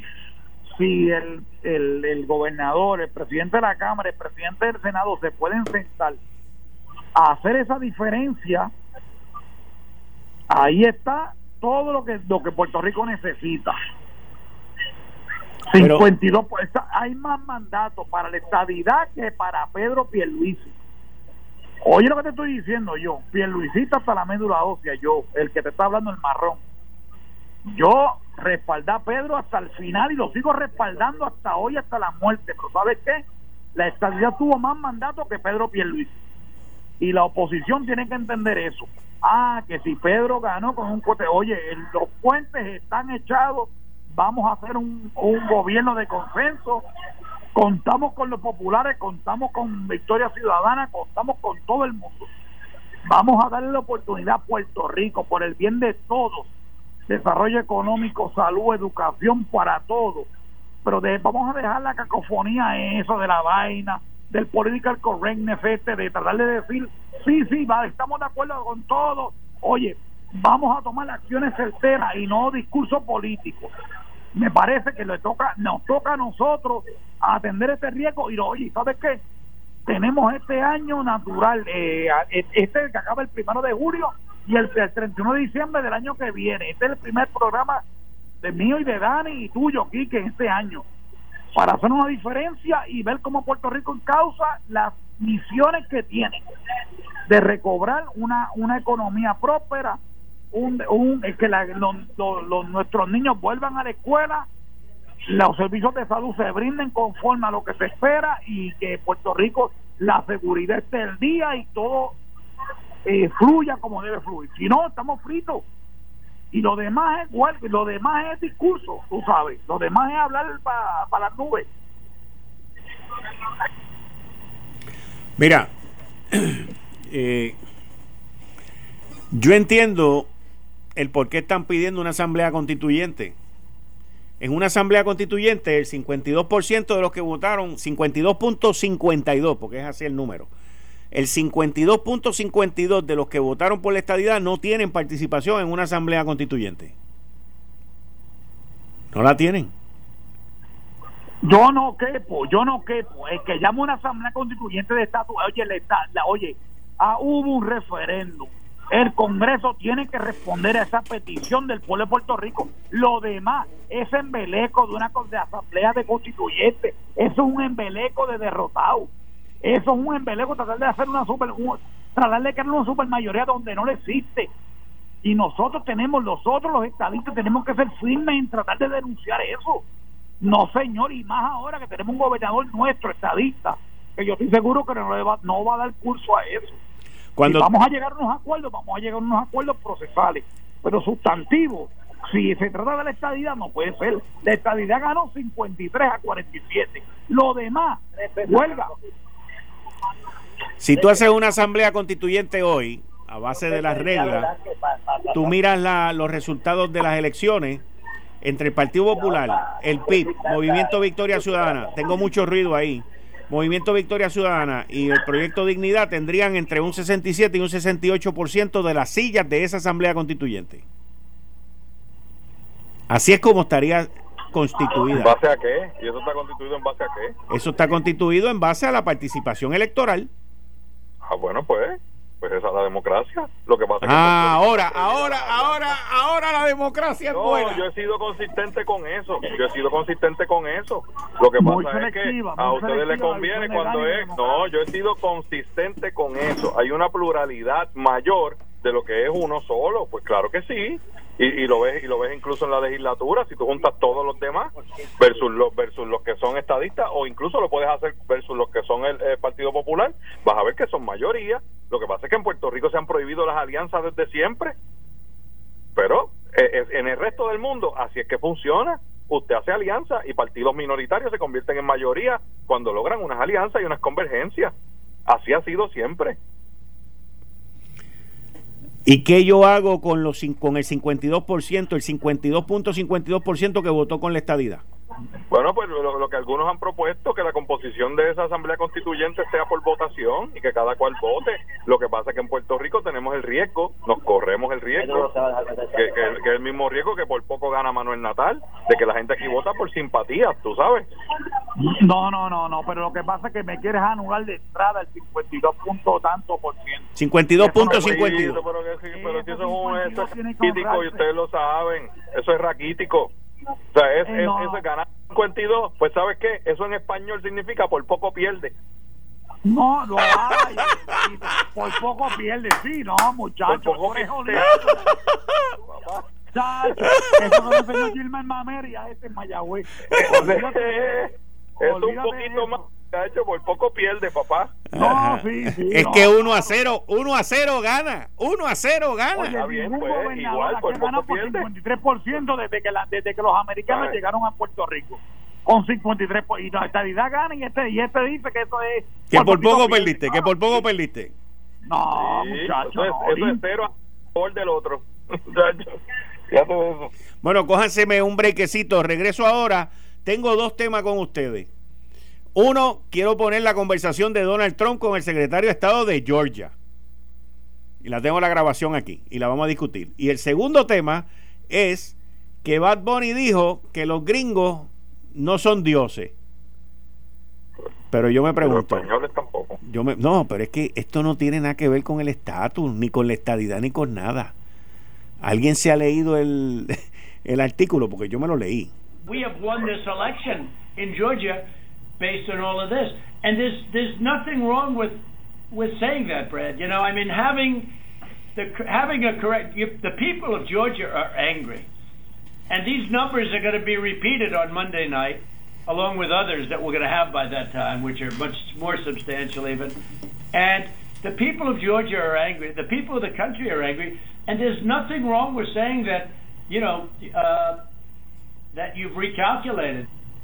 Well, Mr. President, the challenge that you have is the data you have is wrong. El presidente de los Estados Unidos, Donald Trump, le dice al secretario de Estado de Georgia que la gente está molesta por la, por la elección, que, que ellos ganaron y que él lo que tiene que decir es que él está recalculándolo todo. Y el secretario es el último que le contesta, que le dice, señor presidente, lo que pasa es que los datos que usted tiene están incorrectos. Vamos a continuar escuchando. Todavía, Héctor, aguántate. Now, do you think it's possible that they uh, shredded ballots in uh, Fulton County? Because that's what the rumor is. And also that Dominion took out machines. Uh, that Dominion is really moving fast to get rid of their uh, machinery. Do you know anything about that? Because that's illegal. This is Ryan Germany. No, Dominion has not um, moved any machinery out of Fulton County. We're having Well, but no, but but have they moved? Have they have they moved the inner parts of the machines and replaced them with other parts? No. Ahí entonces Trump le pregunta al secretario de Estado de Georgia que si él tiene conocimiento, porque los rumores que él tiene es de que eh, trituraron papeleta y de que Dominion, que es la compañía que también está aquí en Puerto Rico, que es la compañía que hace el conteo, que si Dominion movió equipo o movió partes internas del equipo. Tengo ruido ahí, por favor. Y el secretario le contesta y le dice que no. Vamos a continuar escuchando. You sure, Ryan? I'm sure. You should want to have an accurate election. And you're a Republican. We believe that we do have an accurate election. Trump le dice, ustedes deberían de tener una elección con unos resultados precisos. Y le contestan, nosotros tenemos unos resultados precisos. No, I no, you don't. No, no, you don't. You don't have. You don't have. Not even close. No, no, no, tú no tienes los resultados precisos, ni de cerca, ustedes no están cerca de resultados precisos, dice Trump. You got. You're off by hundreds of thousands of votes. You know what they did, and you're not reporting it. That's a. You know, that's a criminal. That's a criminal offense. Tú sabes lo que ellos hicieron y no lo estás reportando. Eso es una ofensa criminal, le dice Trump al secretario de Estado. and and you know you can't let that happen. That's that's a big risk to you and to Ryan, your lawyers. That's a big risk. but they are shredding ballots, in my opinion, based on what I've heard, and they are removing machinery, uh, and they're moving it as fast as they can. Both of which are criminal fines, and you can't let it happen, and you are letting it happen. Oh, You know, I mean, I'm notifying you that you're letting it happen. So, look, all I want to do is this. I just want to find Todo lo que yo quiero hacer es encontrar, oigan esto, todo lo que yo quiero hacer, dice Trump, es encontrar uh, 11,780 votes, which is one more than we have. Todo lo que yo quiero hacer es encontrar 11.780 votos, que es más de lo que uno más de lo que tenemos hoy. because we won the state. So, so tell me, Brad, what are we going to do? Uh, we won the election, and it's not fair to take it away from us like this. And it's going to be very costly in many ways. And Así que Brad, dime qué es lo que tú vas a hacer, porque yo no estoy de acuerdo que nos roben la elección, que nos quiten la elección, nosotros la ganamos y esto no es correcto. I think you have to say that you're going to re-examine it, and you can re-examine it, but but re-examine it with people that want to find answers, not people that don't want to find answers. Yo creo que lo que tú tienes que decir es que tú vas a reexaminar todo este proceso, pero cuando lo reexamines, reexamínalo con gente que quieren con- conseguir contestación a lo que estamos buscando aquí. Uh, for instance, I'm hearing Ryan, and he's probably, I'm sure, a great lawyer and everything, but he's making statements about those ballots that he doesn't know. But he's making them with such, he, he did make them with surety, but now I think he's less sure because the answer is they all went to Biden. And that alone wins us the election by a lot. You know, so. Mr. President, uh, you have people that submit information, and we have our people that submit information, and then it comes before the court, and the court then has to make a determination. We have to stand by our numbers. We believe our numbers are right. Señor presidente, nosotros entendemos que usted tiene gente que sometieron información ante la corte, nosotros tenemos gente que sometieron ante la corte y eso se decidió y nosotros nos mantenemos firmes de que nuestros informes y nuestros números están correctos. Under law, you're not allowed to give faulty election results, okay? You're not allowed to do that, and that's what you've done. This is a faulty election result. And honestly, this should go very fast. You should meet tomorrow because you have a big election election coming up, and because of what you've done to the president, you know, the people of, of uh, Georgia know that this was a scam. And because of what you've done to the president, a lot of people aren't going out to vote. And a lot of Republicans are going to vote negative because they hate what you did to the president. Okay? They hate it. And they're going to vote. And if you would be respected, if really respected, if this thing could be straightened out before the election. You have a big election coming up on Tuesday. Al final le dice todo lo que él necesita que haga porque tiene una elección muy importante mañana. Miren, señores, esa elección es importantísima mañana para que el Senado republicano permanezca allí. Si ganan uno de los dos escaños, sigue el liderato republicano. Si ganan los dos, sigue el liderato republicano. Pero si ganan los dos demócratas, entonces se empata la pelea y el voto decisivo se convierte en Kamala Harris, la vicepresidenta de los Estados Unidos, que ella sería el voto número uno, el voto número 101. Héctor El Marrón Torre, ¿Qué tú crees de esa, de esa? Bueno, a mí lo que me sorprende es una tragedia, la, la risa esa irónica tuya y de Dani ahí al fondo. eh, porque ustedes tratan de tratar un chiste, es un chiste, ese señor está loco, amenazar al, al, secretario de Estado. Loco, que eres Yo, que está tú eres republicano esperando los cheques de Trump. Pero, Oye, tranquilo, tranquila, anguila, vamos, vamos con la realidad, la realidad es, la realidad es, se robaron las elecciones y Joe Biden es un presidente, no repita eso. No repita eso. Dame un break, Dani, dame un break. No, no, no, no, pero, Dani, dame un break para que, para que no, no se pisen. Pisemos, no nos pisemos. Exacto. Yo, tú me escuchas, vamos a ver, vamos, vamos con La realidad, la realidad es en Pensilvania hay más electores que vota, que electores hábiles. No, Georgia, Georgia, Georgia. Lo mismo pasa en Georgia, lo mismo pasa en Arizona, pues eso lo mismo Puerto pasa Rico. en Wisconsin. Oye, vuelvo y te repito, Joe Frazier, que se murió hace más de 12 años, votó en la elección de Pensilvania por Biden. Eso no puede ser, eso es fraude electoral. Pues vamos a votar en Puerto Rico sí, tíralo también. para arriba, tíralo para abajo. Oye, es, es igual con Iván Acevedo Vilén en el 2004, la misma vaina. Eh, igual que usurpó la hay 70 gobernación. mil papeletas más, 70 mil papeletas más. Dani, Dani, Dani, dame un break porque es que estamos por teléfono, please. Por eso, pero escucha, un dato, pa- por- porque Héctor le está diciendo algo que, que votó qué sé yo quién. Sí, bien, pero- En Puerto Rico hay 70 papeletas más. Dani, pero contéstale, contéstale cuando él termine, please. Dale. no, Da- dale, oye, yo lo, único que estoy diciendo allí aquí es, la realidad es que aquí hay unas alegaciones de fraude. El Congreso, me parece que la decisión del Senado, de los 10 o 11 representantes, senadores, es me- es bastante salomónica. Hay unas alegaciones de fraude. Para que se levante todo tipo de sospecha de fraude electoral, lo que tienen que hacer es darse curso, dar- darle curso de investigación congresional, federal, de lo, de, lo, de lo que pasó en los distintos estados, las evidencias de fraude. En mi página web, de, en, en, en la página mía de Twitter, están constatados el, la, la marca, óyeme, el de Facebook nada más, el Zuckerberg ese, metió 400 millones de pesos, pagaron, hicieron una alianza público-privada con los estados demócratas para tratar de, va- de vaciar el proceso electoral a favor del candidato demócrata, porque sabían que a voto limpio no podían ganar. Oye, ah, indistintamente de eso, te voy a decir una cosa, no importa lo que pase el 6 de enero, y lo dejo a la conciencia de la gente que escucha este programa y de los cientos de millones de americanos que yo sé que están ahí y que van a marchar el 6 de enero. ¿Sabes qué? Hay un problema de legitimidad en la elección. Eso es un problema serio. Porque en una, en una nación supuestamente democrática se supone que se ganen con los votos del pueblo.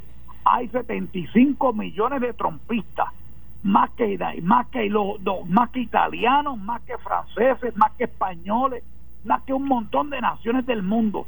¿Cómo se va a contestar ese argumento? Tú Perdieron, podrás decir que, oye, Joe Biden no va a unir a nadie perdieron, no va a unir a nadie y lo que nos viene es una tormenta de Storm is coming. Esa frase, Quique. Eso está ahí constatado en este programa, lo dije yo y lo repito hoy. Porque nosotros, nosotros los de la derecha, no nos vamos a estar satisfechos con lo que ha pasado. Yo no Pero tengo problema. perdieron. Trump ganó, ganó y si perdió, perdió. Pero legítimamente, con los votos como tienen que ser. No con los algoritmos, no con los trucos de las redes y de las redes, ni de estas vainas que lo que han hecho es tergiversar un resultado electoral como debió haber sido desde el día uno. Así que ya veremos lo que pasa. Vamos a ver. Dale, este, Dani. Es que, es que yo no sé ni siquiera si, si, si uno tiene que contestar eso, pues yo no sé si ese es Héctor hablando o le interfirieron la llamada y está Manuel Natal ahí. Es el mismo discurso de Victoria Ciudadana que le robaron la elección en San Juan. Pero entonces como el que ganó es PNP, Héctor dice que ganó Miguel Romero. Pero entonces en Estados Unidos perdió otro mano, nos robaron las elecciones y mañana nos las van a robar también. O sea, ya, ya, ya de antemano ya ellos saben que se las van a robar. Bendito, tú sabes, este, hay que aceptar también cuando uno pierde, punto. Y, y, y, he sido consistente una vez más. Yo mismo he criticado a mi partido y al liderato específicamente de mi partido en esta elección, cuando empezaron a gritar que había fraude, que había fraude y nunca lo pudieron probar. Y es más, hubo algunos que hicieron hacer un papelón a, a, mi amigo y senador José Aníbal José Torres y a, y, a, a Gil Román, que le dijeron que habían ganado y después resulta que al final del escrutinio perdieron. Dos escaños en el, en el Senado se perdieron.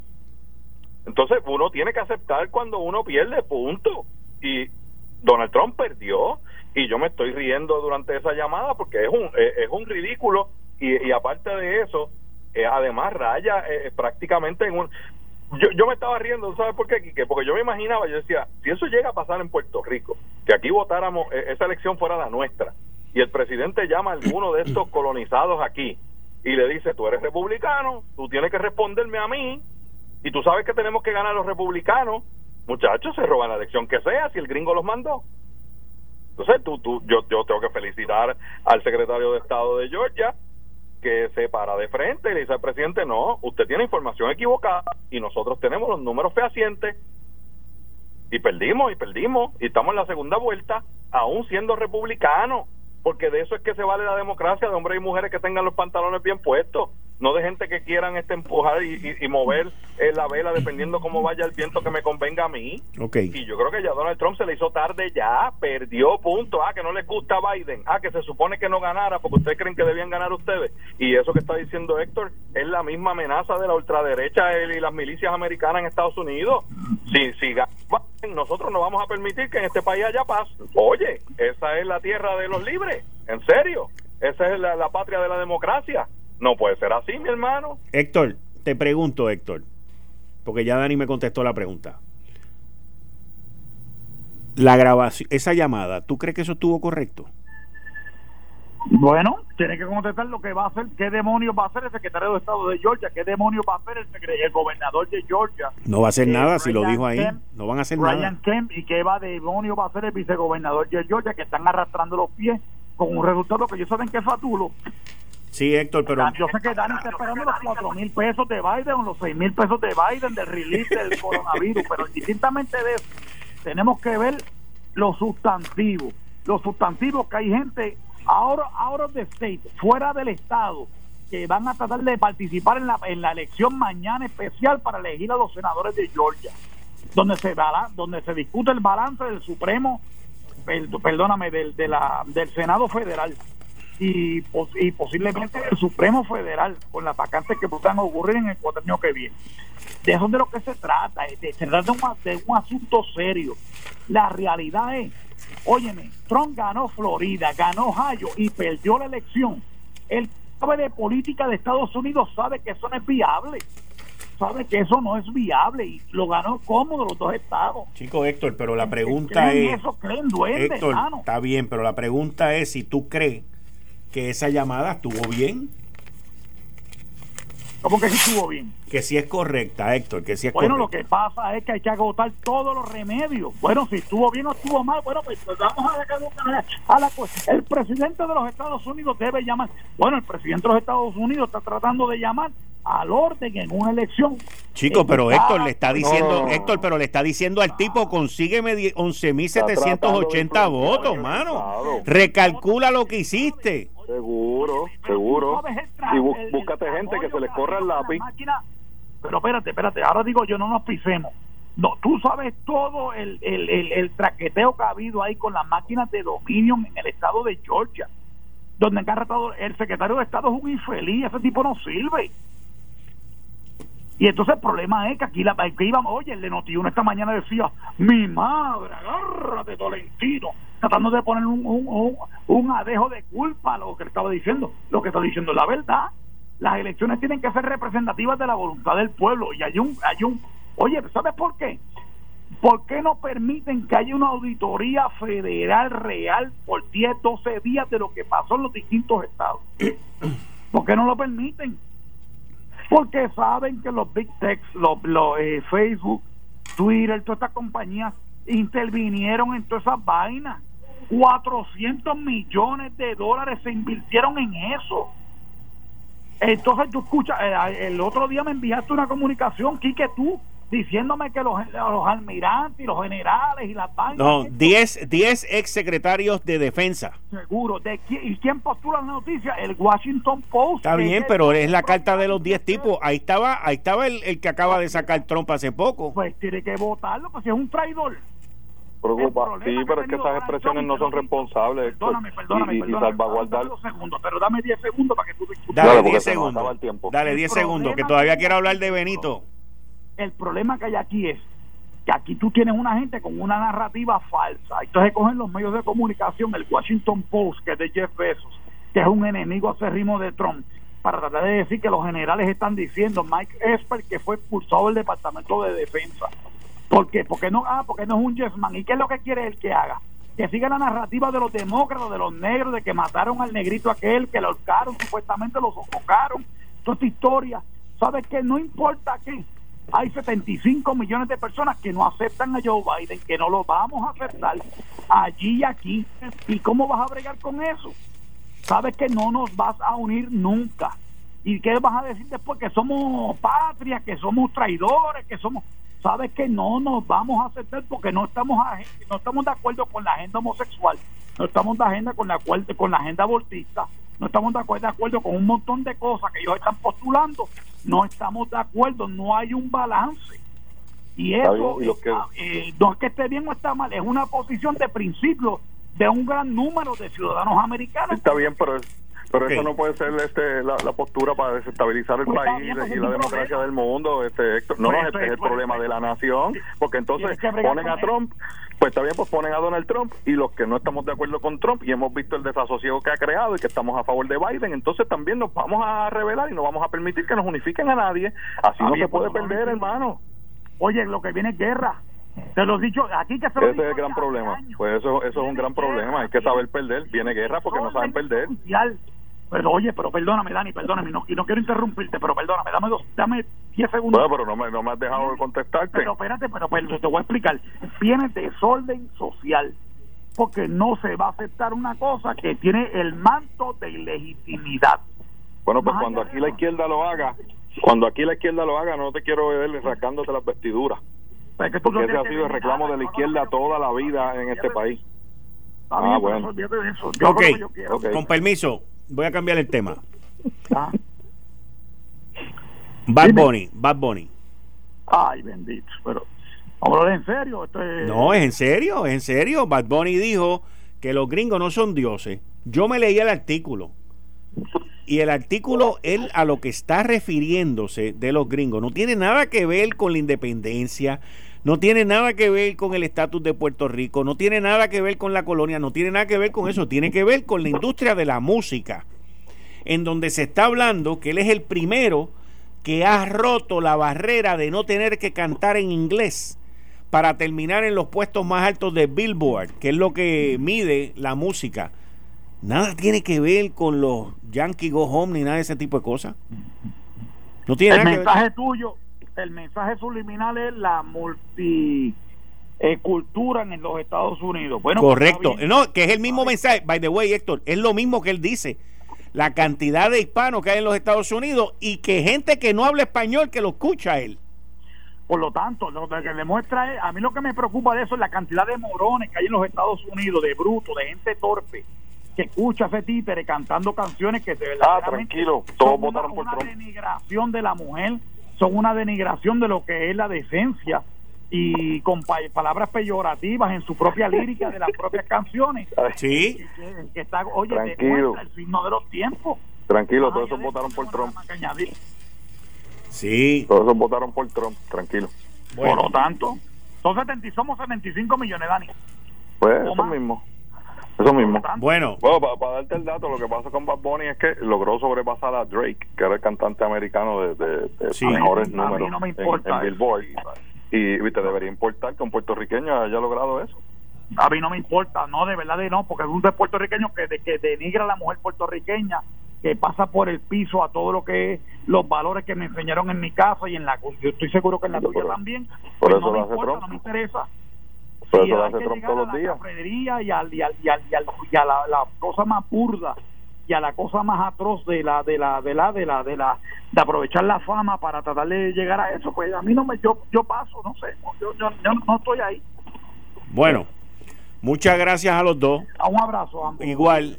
igual Volvemos el próximo viernes. Héctor el Marrón Torres, Dani el Machete Hernández. Miren, antes de que me despida, yo me leí el artículo completito del diario El País. Obviamente el diario El País, buscando crear controversia, pone el titular que puso de que los gringos no pueden ser dioses. Pues eso viene también con... Pero cuando uno lee, cuando uno lee específicamente el segmento donde Bad Bunny habla de eso, de lo que está hablando es de la música, de lo que está hablando es de los logros que él ha tenido en los billboards, en, en la gente que lo ve a él, y de que él ha sido el primero, el primero, y dan ejemplos que Enrique Iglesias y el otro, y el otro, y el otro, que él no tuvo que cantar en inglés para ganar el mercado norteamericano. De eso es que se trata. Y de sus triunfos allá. Todo lo que lo demás, que si las canciones, que si son peyorativas, la mujer y todo ese tipo de cosas, todo eso es verdad. Pero lamentablemente, pues hay mucha gente que le gusta eso. Y no estoy hablando de mucha gente, estoy hablando de millones de personas. Antes de que me vaya, quiero felicitar al secretario, no es secretario, perdón, al senador, al senador Zaragoza, que es el nuevo presidente de eh, la Comisión de Hacienda del Senado de Puerto Rico. A Juan Zaragoza, a quien conozco, con quien tu, tengo, tuve una relación buenísima cuando fue secretario de Hacienda, siempre disponible para mantenernos informados. Cuando anunció que quería correr para gobernador, eh, lo invité a este programa. No, nunca quiso venir. Me imagino que sus asesores o asesoras le dieron que no viniera. Eh, es lo único que me puedo explicar, porque él sabe el respeto que siempre permea aquí en este programa. Pero vi un tuit que Zaragoza envió en conjunto con el actual secretario de Hacienda, Francisco Paré, en donde pues da muestra y de que quieren trabajar juntos, lo cual yo entiendo que es lo mejor por Puerto Rico. Va a haber interpelación, van el- la legislatura se va a mover de una manera completamente distinta como se ha movido en el pasado, pero sí, los van a llamar, van a llamar a los jefes de agencia y los jefes de agencia si lo hacen bien, que vayan allí, demuestren que lo hicieron bien. Aquí esta isla se mueve mucho con chisme y con información falsa y ahora con las redes sociales más todavía, más todavía. Así que eso va a ser un nuevo segmento y una nueva responsabilidad que los jefes de agencia y los miembros del gabinete van a tener, que va a ser ir al Senado, ir a la Cámara de Representantes y si van a hacer este interpelaciones, pues hagan las conjuntas porque ellos también tienen que trabajar en sus puestos y que las preparaciones y las interpelaciones y las vistas no le tomen el, todo el tiempo posible y que ellos no puedan hacer lo que tienen que hacer. Eso también lo tienen que considerar, pero de que eso va a ser parte de estos próximos cuatro años, lo va a ser. Y eso es normalísimo en la nación norteamericana, ya en la capital federal, eso es muy normal. Así que lo estaremos viendo aquí. Antes de que me vaya también, la compañía que tiene la segunda vacuna aprobada, que es Moderna, anunció que va a tener una producción para este año de al menos 600 millones de dosis de la vacuna. 600 millones. Hasta ahora han producido 18. Me imagino que están en los procesos de contratación para subir eso. Originalmente ellos habían estimado una cantidad de 300 millones para entregar durante el año. Luego la subieron a 500 y ahora están hablando de una producción de 600 millones de dosis. Tienen que recordarse que eh, todas estas, dos estas dos vacunas, la de Pfizer y la de Moderna, requieren dos dosis por persona. Vacúnate. Y el gobierno que nos informe cómo van, cómo, cómo, sí, igualito que el, que el gobernador de Nueva York, cómo van a agilizar la vacunación en Puerto Rico. Con eso me despido, lo dejo con los muchachos que vienen por ahí de Noti1 en la noche. Yo regreso mañana a las 5 de la tarde en Análisis 630. Que Dios me los bendiga, que tengan una linda noche, porque mañana va a ser mejor que hoy.